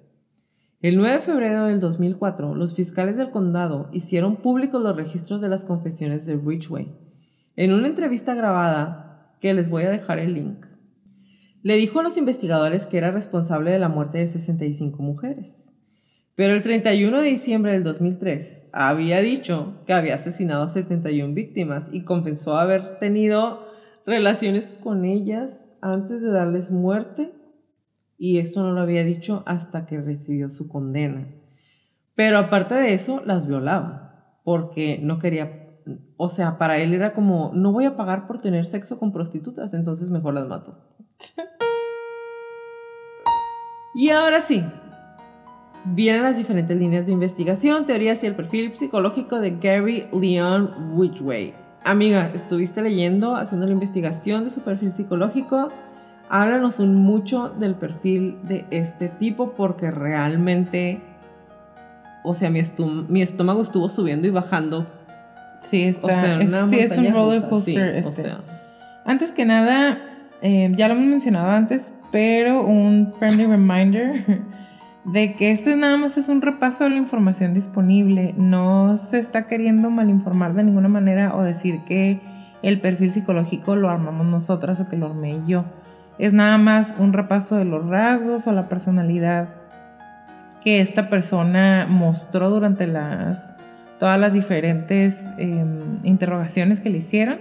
Estuve buscando por todos lados y también un, un diagnóstico, de hecho por algún psiquiatra por un psicólogo, no lo encontré.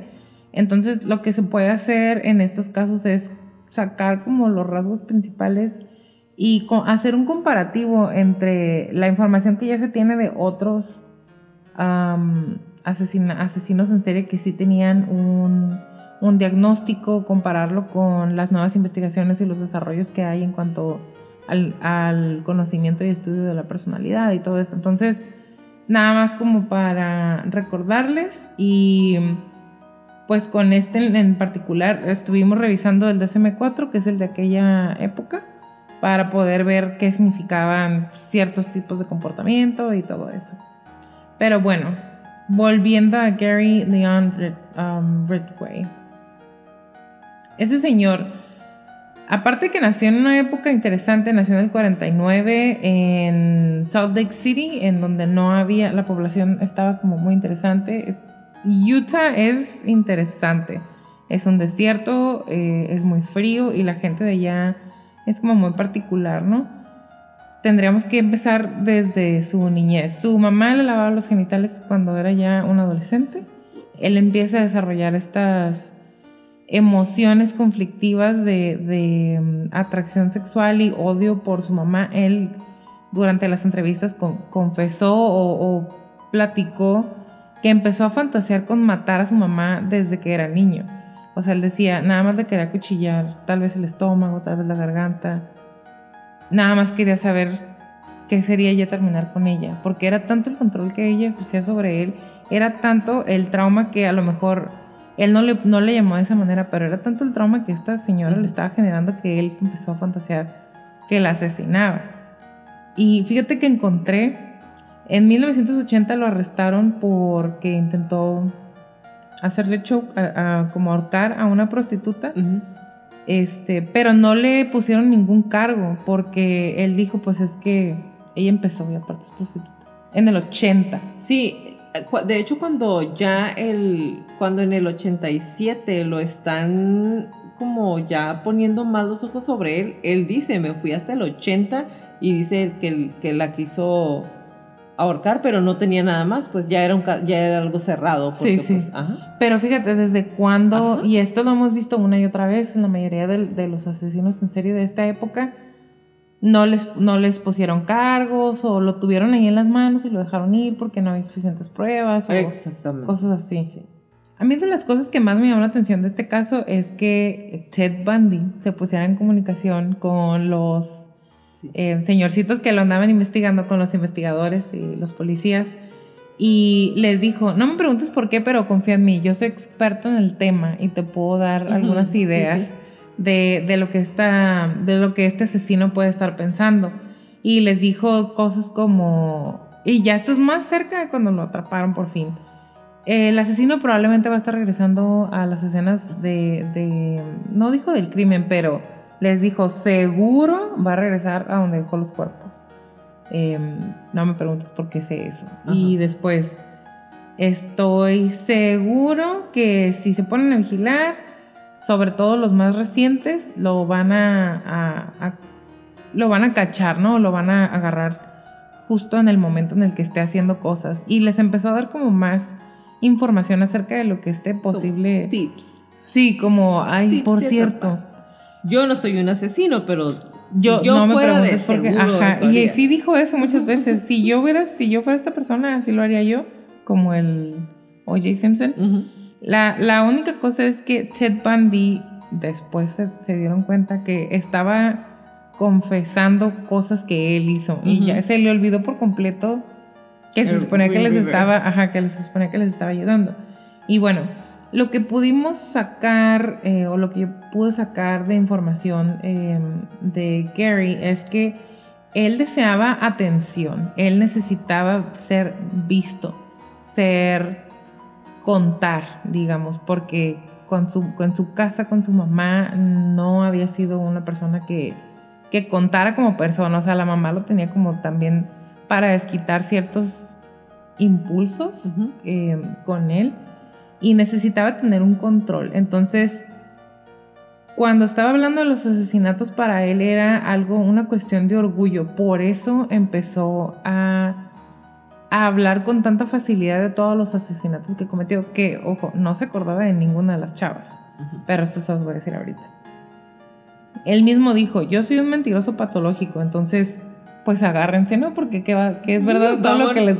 Vámonos en este viaje. Vámonos, Ricky empezó a minimizar su comportamiento y en ciertos momentos como de, sinceridad, no sé si de lucidez o falta de, pero momentos como él estaba siendo muy cándido y empezó a aceptar que para él era difícil confesar, o sea, era como, eh, ha sido tan fácil esconderme y salirme con, con la mía por tantos años que ahora que ustedes vengan y, ay, ahora sí ya platícame, es difícil para mí, porque ya los estuve engañando tanto tiempo.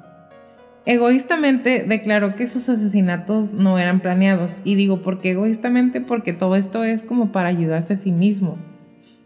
Y em, porque él decía, todo fue un momento de, ira, pero 80 y something veces, un momento de ira.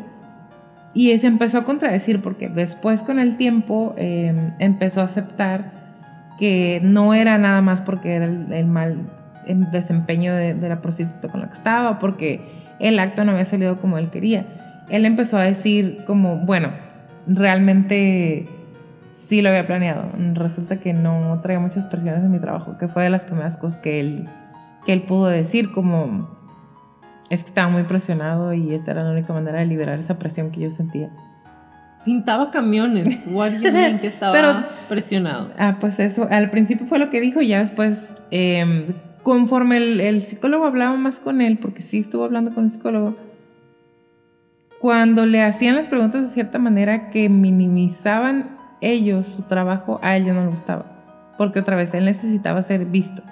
Y me llamó la atención lo que dijiste de mm, lo de la pena, no de la pena de muerte, sino lo que él hablaba sobre su propia vida, como no se quería morir, pero a la misma, al, al mismo tiempo era como muy ambivalente para él, porque decía, si me da la pena de muerte, pues no importa. Ya leí mucho al respecto y me van a parar, me van a dormir y después me van a parar el corazón. Y lo más seguro es que sí me vayan a dar la pena de muerte por todas estas mujeres. Pero si no me la dan, pues qué mejor. Pues por eso negoció, para que no se la dieran. Exactamente. Entonces era como que sí, como que no. Y ahora lo que les decía hace un momento, lo de que no tenía memoria de sus víctimas, en lo particular. O sea, para él le preguntaban por ciertas víctimas, eh, ya sea fuera por rasgos físicos o, por nombre, y él no se acordaba. Y por más que le preguntaban, no se acordaba. Pero a la hora de que le hacían preguntas sobre los detalles, o sea, se acordaba la hora exacta en la que llegó, el clima, cuántas piedras había alrededor, de qué color era el árbol donde nos había dejado. O sea, esto nos, nos dice que para Gary, las chicas que él había estado asesinando no contaban como persona. O sea, él no las veía como una persona, sino como algo para satisfacer sus necesidades de control.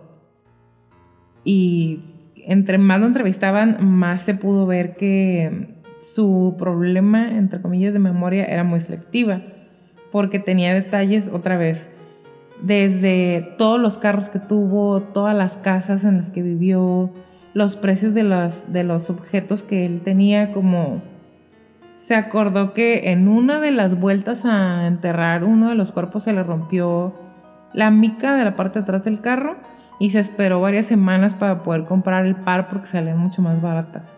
A mí lo que me llama mucho la atención, por ejemplo, no tengo memoria. Eh, sí los voy a llevar a donde hay más mujeres, pero a cuenta gotas. Cada dos, tres años me acuerdo de una, maldito. Sí, porque eh, otra vez es la parte del control y, de ser visto una y otra vez, de importar, de ser como relevante él escogía a sus víctimas em, con mucho cuidado. Y esto empezó desde que él era adolescente, pero ahorita te voy a decir de eso también. Em, empezaba a patrullar todas las áreas de donde había prostitución y nunca escogía hombres porque en sus palabras no le daban placer sexual alguno.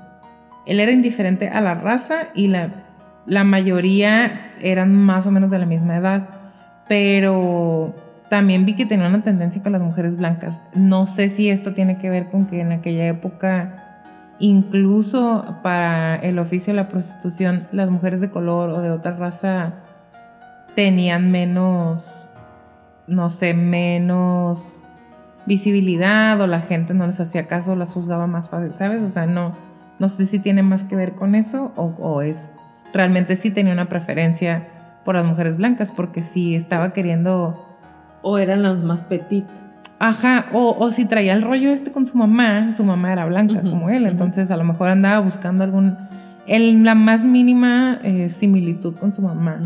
Y te voy a decir algo que lo leí, él lo dijo, em, explicó que la mayoría de las, de las personas que él, de las chicas que él escogía eran adolescentes porque hablaban más cuando los estaban matando. Le pedían como durante más tiempo que las dejara vivir o hablaban más cuando las estaban matando que una mujer adulta.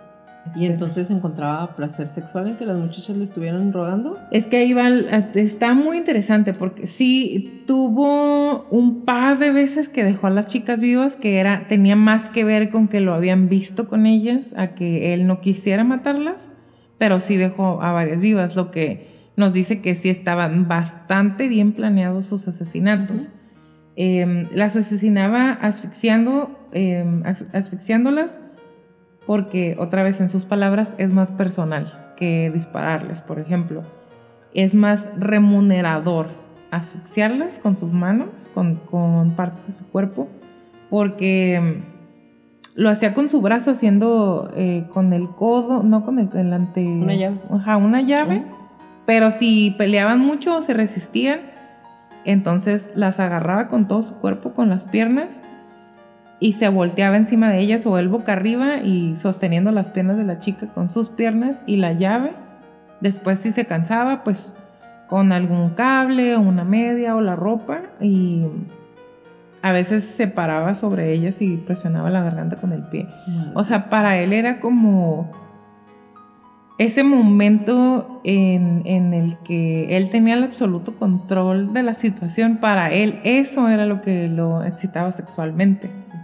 Hubo una sola persona que sobrevivió uno de los ataques y fue más como otra vez, era más cuestión de que él sabía que alguien lo había visto o veía a alguien cerca o algo, algo para él era de, no, mejor aquí muere, más bien no muere.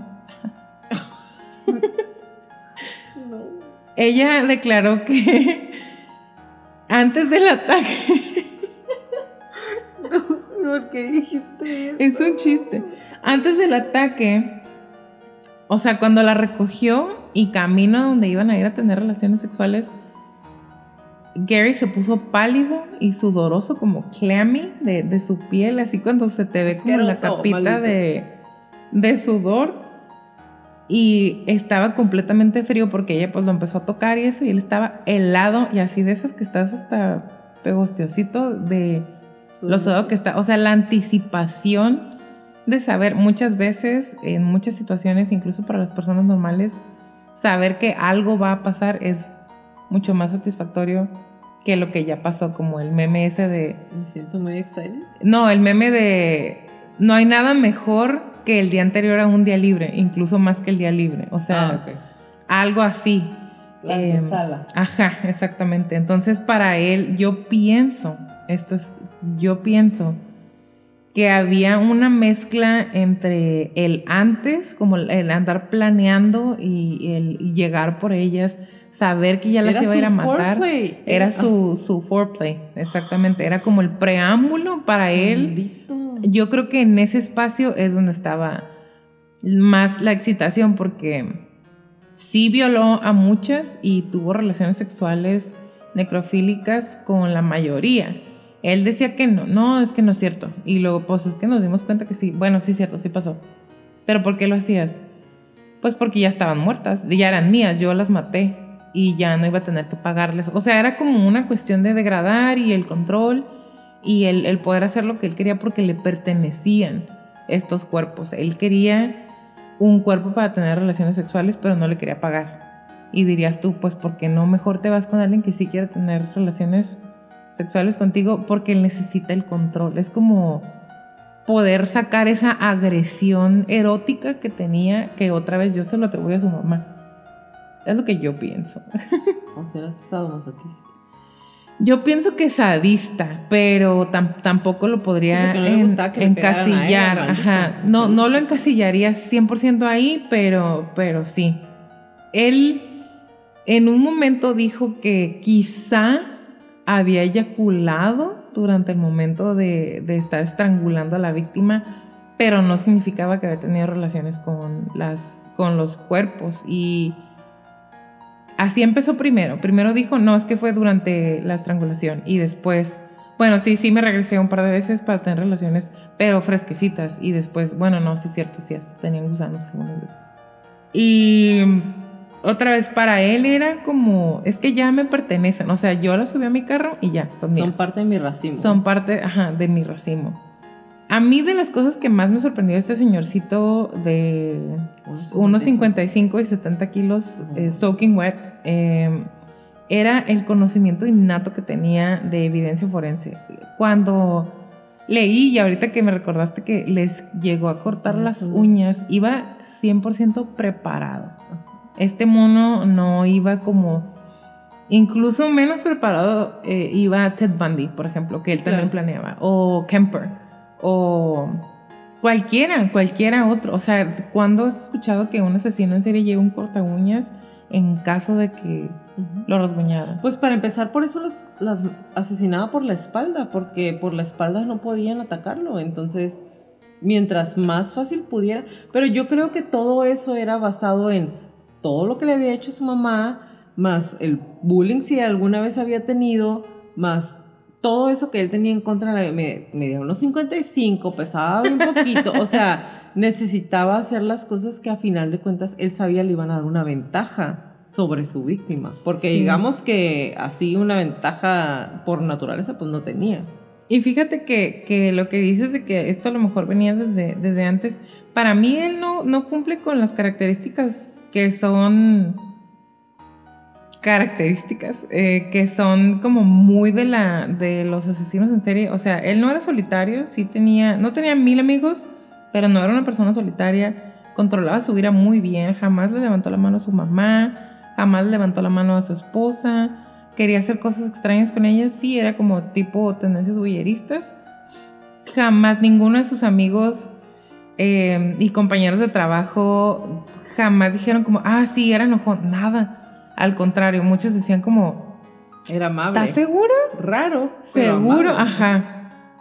No tenía ningún pasado criminal, o sea, él, la curva de la criminalidad se la saltó, creo que por completo. Digo, sí trató de matar a alguien Al cuando niño los estaba 16. muy joven. pero no lo, digamos que, o sea, se saltó, no empezó con robos pequeños, no empezó a torturar animales, se fue directo a intentos de homicidio y homicidio. Sí, mataba animales. Yo no encontré nada que matar Mató- animales. Mataba gatos y algunos los encerraban en el congelador para verlos morir. Bueno, pues ahí te van. O sea, esos son rasgos de, de antisocial. Pero los otros como que no. Tenía, estuvo casado, tuvo hijos, tenía un trabajo estable. O sea, como que sí, como que no. Es una mezcla muy, muy interesante. Sí es me hubiera gustado. John Wayne Gacy. Sí y no, porque Casey sí tenía su temperamento y, y este señorcito nada. Bueno, sí es cierto, porque a Gacy sí fue violento con sus esposas y este, o sea, era su príncipe azul de la mujer. Exactamente. Era romántico.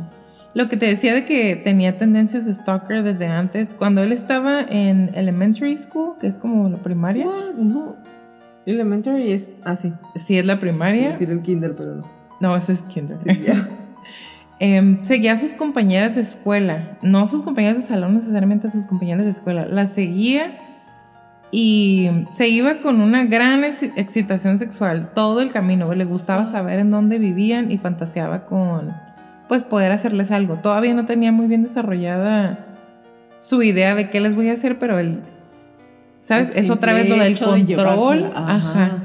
Lo del control. En junior high, eh, que es pues entre la primaria y la secundaria o prepa por ahí, em, es cuando empezó a, a salirse de control para él la excitación sexual que sentía al estar siguiendo, apuntaba las direcciones de las compañeras, las seguía dentro de la escuela, en el baño y todo, o sea, es otra vez esa parte de, de control porque él tiene el control de esa situación, él las está siguiendo, él sabe dónde viven, ellas no se dan cuenta. Y la primera vez que mató fue, según sus palabras, porque quiso. O sea, su motivación era un orgullo criminal, más allá de la excitación sexual o de que quería matar por negocio Porque o que quiero y porque, porque puedo. quiero y porque pude una vez, entonces pude- y se les escapó por años. Entonces, a mí se me hace, o sea, no, no me atrevería, no me atrevería a llamarlo antisocial así a la ligera, porque a pesar de que sí tiene rasgos, hay otros que son distintivos que, que al parecer, en base a la información encontrada y a las entrevistas y todo, no, no los cumple. Entonces, pero él tenía algo eh, que, que sí me atrevería a decir viene desde su infancia, las cosas que vivió con sus papás, las cosas que vivió con su mamá. Tenía esa agresión muy enlazada con la parte erótica y con la sexualidad y, y a lo mejor ese era parte de, de ese impulso que él tenía por asesinar. Exactamente. Impresionante. Está muy, está muy, es de mis preferidos, yo creo. Se acaba de convertir en mis preferidos por maníaco.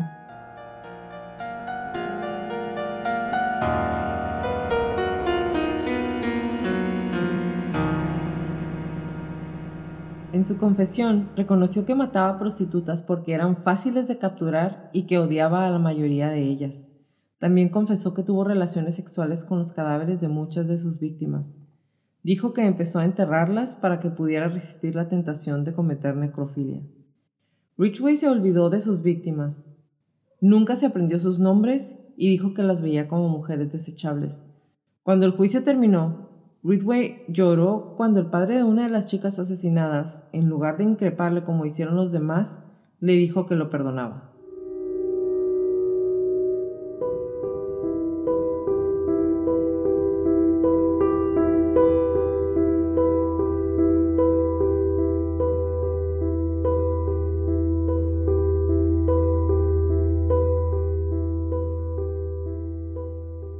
Gracias por acompañarnos en un episodio más de Crónicas de Crimen. Los esperamos en nuestro próximo capítulo. Si les gustan nuestras crónicas, por favor regálenos un review en iTunes y en Spotify.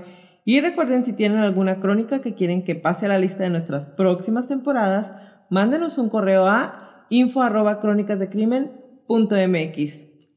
Ah, y acuérdense que ya estamos en YouTube como Crónicas de Crimen Podcast. Bye, Leti. Bye Jackie, bye Crónicos.